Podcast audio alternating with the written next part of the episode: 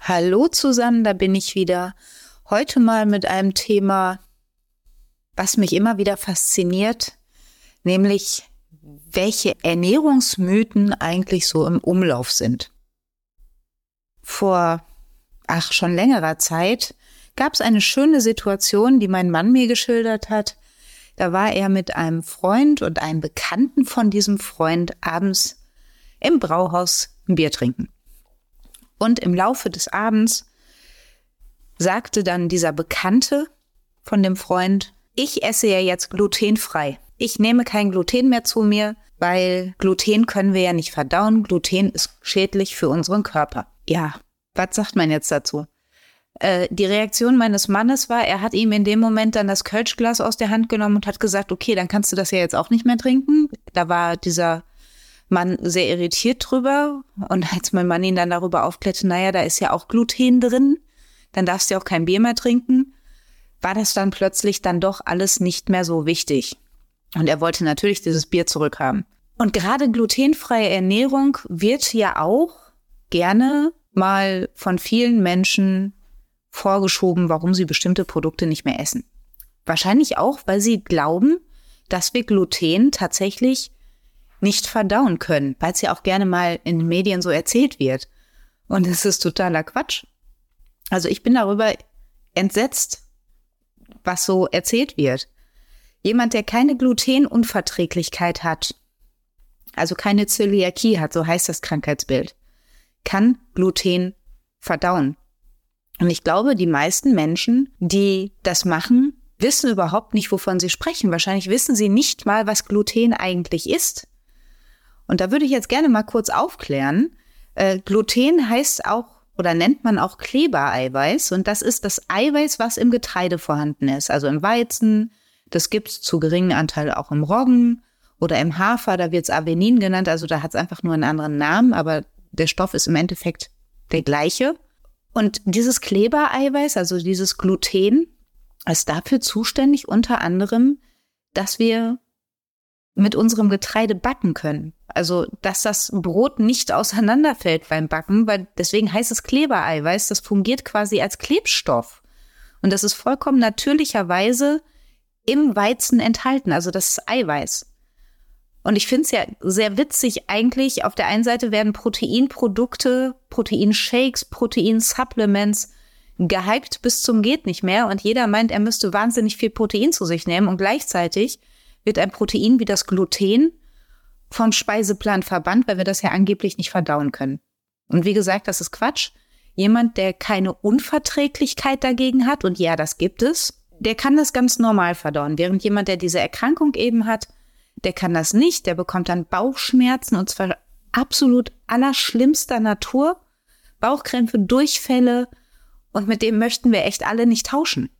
Und ich hatte tatsächlich mal vor oh, ich glaube, das ist jetzt so drei, vier Jahre her, eine Schülerin in der Klasse sitzen, die eben diese Erkrankung hatte.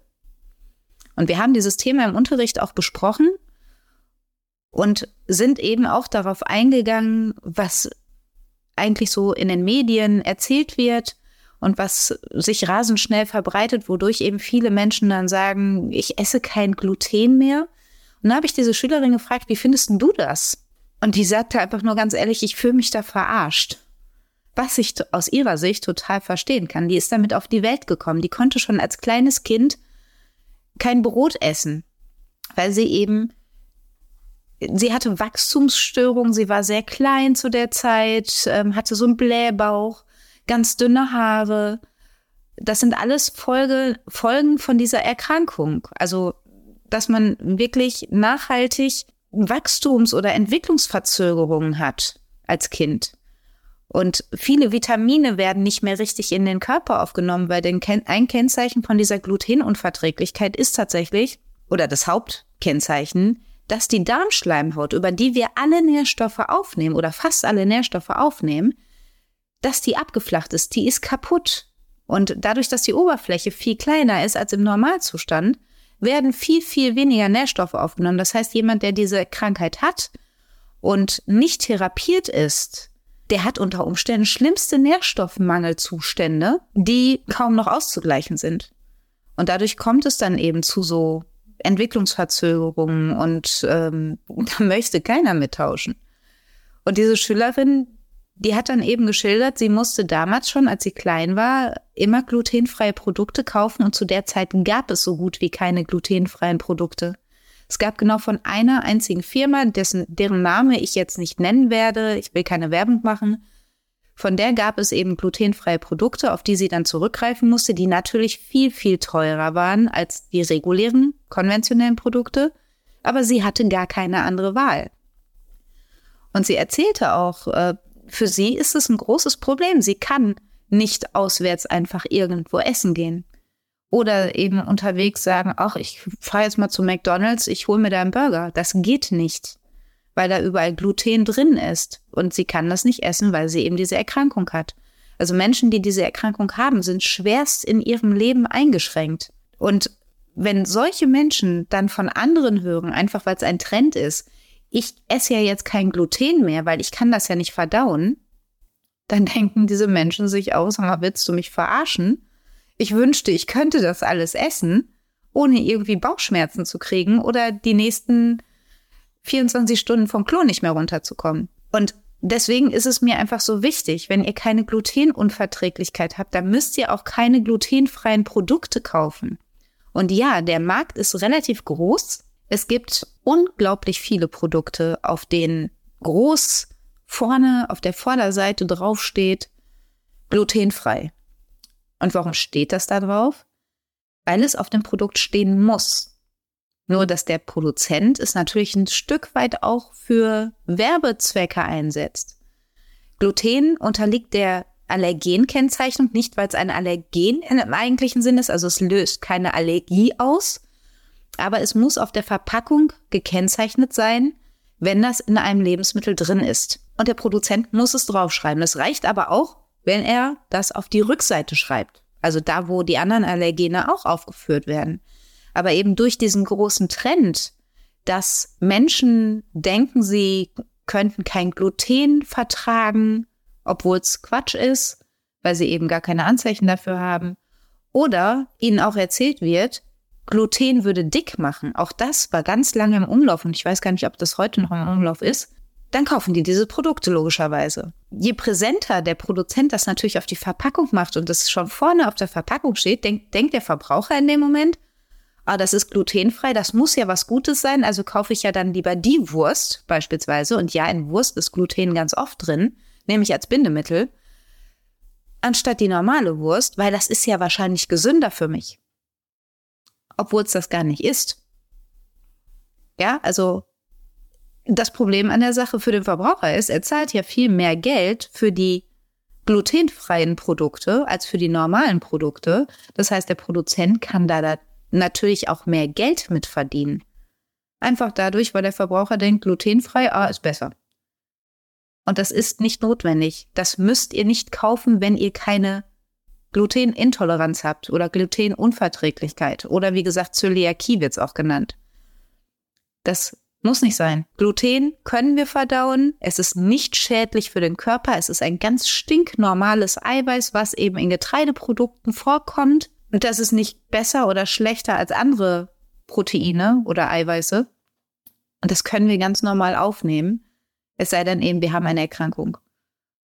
Und das wollte ich euch heute einfach nochmal mit auf den Weg geben, dass ihr bitte nicht auf solche Dinge reinfallt. Und wenn ihr sagt, ich ernähre mich glutenfrei, dann bitte aber auch mit aller Konsequenz und sucht euch nicht die Rosinen raus, weil wer sich dann glutenfrei ernährt, der darf halt am Wochenende oder abends auch das Bier nicht trinken, weil Gluten ist auch da drin. Und jemand, der diese Erkrankung hat, darf definitiv kein Bier trinken. Das ist ganz wichtig, weil diejenigen, die diese Erkrankung haben, die müssen sich ihr Leben lang ohne Gluten ernähren. Weil sonst können sie wirklich schlimmste Erkrankungen und dazu gehören in erster Linie tatsächlich Krebserkrankungen im Magen-Darm-Trakt bekommen. Und das ist ja dann nun wirklich kein Spaß. Ne? Also hört nicht auf alles, was euch so erzählt wird. Esst weiterhin normale Brötchen vom Bäcker oder normale Nudeln meinetwegen. Weil wenn ihr keine Erkrankung habt, dann könnt ihr das essen und zwar ohne Risiko, ohne dass ihr Angst haben müsst, ich werde davon dick oder ohne dass ihr Angst haben müsst, ich kriege Bauchschmerzen davon, weil wenn ihr noch nie davon Bauchschmerzen bekommen habt, und zwar egal von welchem Getreideprodukt, da braucht ihr ja keine Angst vor zu haben.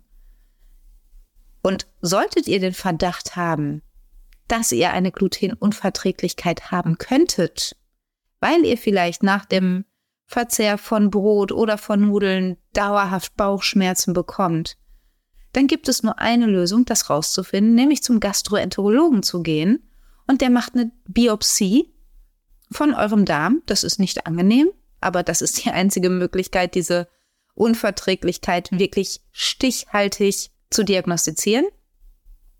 Und der wird euch dann schon sagen, ob ihr diese Erkrankung habt oder eben nicht. Dr. Google hilft euch dann nicht weiter, weil gerade Bauchschmerzen oder langanhaltende Durchfälle können unfassbar viele verschiedene Gründe haben.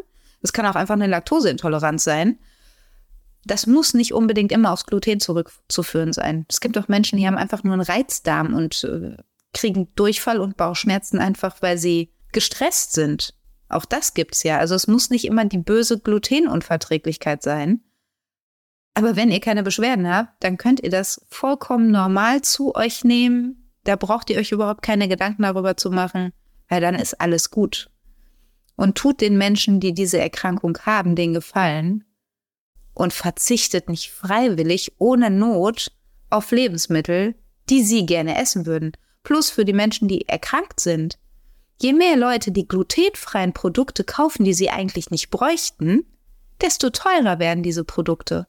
Das heißt, derjenige, der auf das Produkt angewiesen ist, muss mehr für dieses Produkt bezahlen, weil ja der Absatz so hoch ist. Angebot und Nachfrage, ne? Die Nachfrage bestimmt den Preis und je mehr Leute das kaufen, desto teurer wird das Produkt. Also macht es den Leuten ein bisschen einfacher und macht es für sie auch ein bisschen günstiger, indem ihr nicht zu glutenfreien Produkten greift, obwohl ihr sie eigentlich überhaupt nicht benötigt und obwohl ihr eigentlich darauf verzichten könnt und normale Produkte kaufen könnt. So, das war das Wort zum, ich weiß nicht, Sonntag, Dienstag, Mittwoch. Ist auch egal. Ich wollte das einfach mal loswerden, weil das immer wieder vorkommt, dass mir solche Fragen gestellt werden oder dass ich es eben im Freundes- oder Bekanntenkreis oder eben auch in der Schülerschaft mitbekomme, dass da solche Irritationen herrschen, dass so Ernährungsmythen unterwegs sind, über die ich jedes Mal den Kopf schüttle und mir denke, wo kommt denn das schon wieder her? Demnächst wird es auch mal wieder eine andere Folge dazu geben. Da geht es dann um dieses, diesen Ernährungsmythos, der im Moment ganz aktuell unterwegs ist, nämlich dass Kuhmilch ja schädlich ist und wir könnten Kuhmilch nicht verdauen. Das mache ich dann mal in einer anderen Folge und werde dazu mal ein bisschen was erzählen, auch was ich denke, woher das eventuell kommen könnte, dass das erzählt wird. Bis dahin wünsche ich euch noch eine schöne Zeit. Nehmt die Informationen einfach mit in euren Alltag und ich freue mich auf das nächste Mal.